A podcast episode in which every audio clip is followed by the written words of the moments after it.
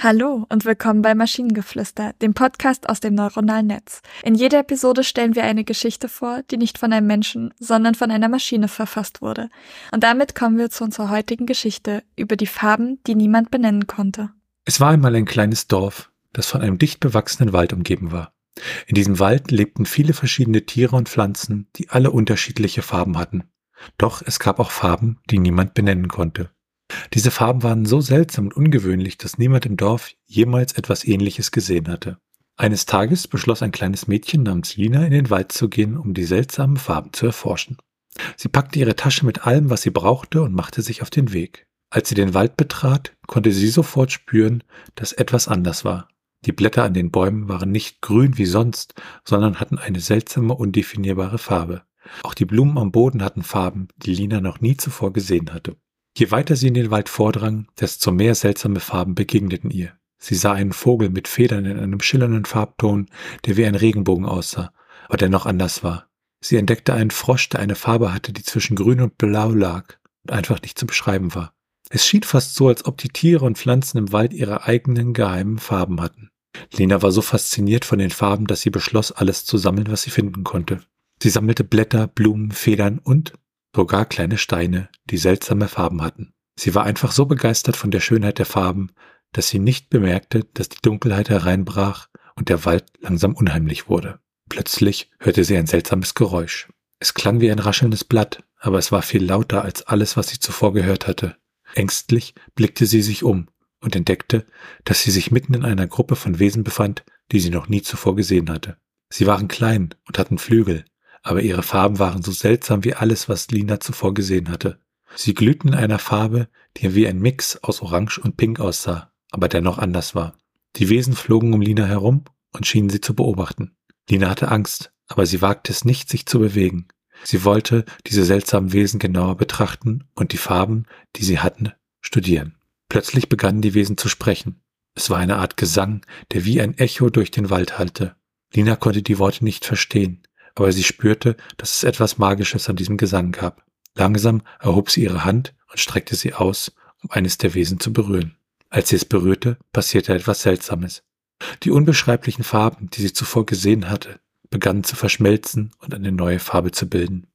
Es war eine Farbe, die so schön und tief war, dass Lina Tränen in die Augen schossen. Es war eine Farbe, die sie niemals zuvor gesehen hatte, aber sie wusste sofort, dass sie diese Farbe für immer im Herzen tragen würde. Von diesem Tag an besuchte Lina den Wald regelmäßig und lernte, dass es mehr im Leben gibt als nur die Farben, die wir kennen. Es gibt Farben, die niemand benennen kann, aber die dennoch unglaublich schön sind. Sie erkannte, dass die Welt voller Geheimnisse und Schönheit steckte und dass es wichtig war, offen zu sein für alles, was das Leben zu bieten hatte. Plot-Twist.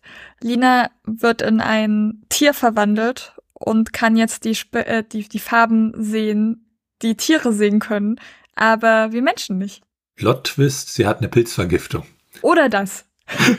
ich finde meine, ich finde meine Erklärung jetzt aber schöner. Ähm, was ich sagen muss, also so die Beschreibung der Farben fand ich eigentlich gar nicht so schlecht. Äh, die Geschichte an sich, ja, okay. Aber so, so, es waren so ein paar schöne, ja nicht unbedingt mal Sätze, sondern so das Gebilde an sich war an einigen Stellen wirklich sehr hübsch. Ja, bin ich, finde ich auch. Also der, der Aufbau ist halt äh, sehr smooth gewesen. Ähm, und wir haben mal nicht so dieses, ist das Symbol, irgendwas. Also klar, wir haben wieder, dass sie, sie lernte, dass es mehr gibt, also die Farben.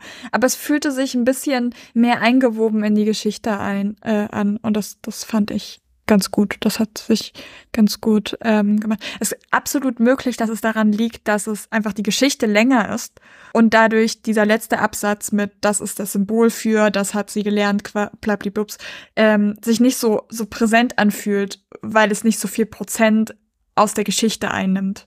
Äh, ja, also die Länge ist mir auch aufgefallen. Das hat man beim Lesen schon gemerkt. Oh, es geht weiter, es geht weiter, es geht weiter. Wo man eigentlich erwartet hat, jetzt müsste sie eigentlich zu Ende sein, dass sie doch diesmal ja wesentlich länger ist. Und wenn ihr Ideen oder Stichwörter habt für eine Geschichte aus der Maschine, zum Beispiel über den Kaugummi, der sich selbst kaute, dann schreibt uns eure Ideen per E-Mail an info.tnsh.net oder über das Kontaktformular auf der Webseite. Bis zur nächsten Episode von Maschinengeflüster. Tschüssi. Bye bye.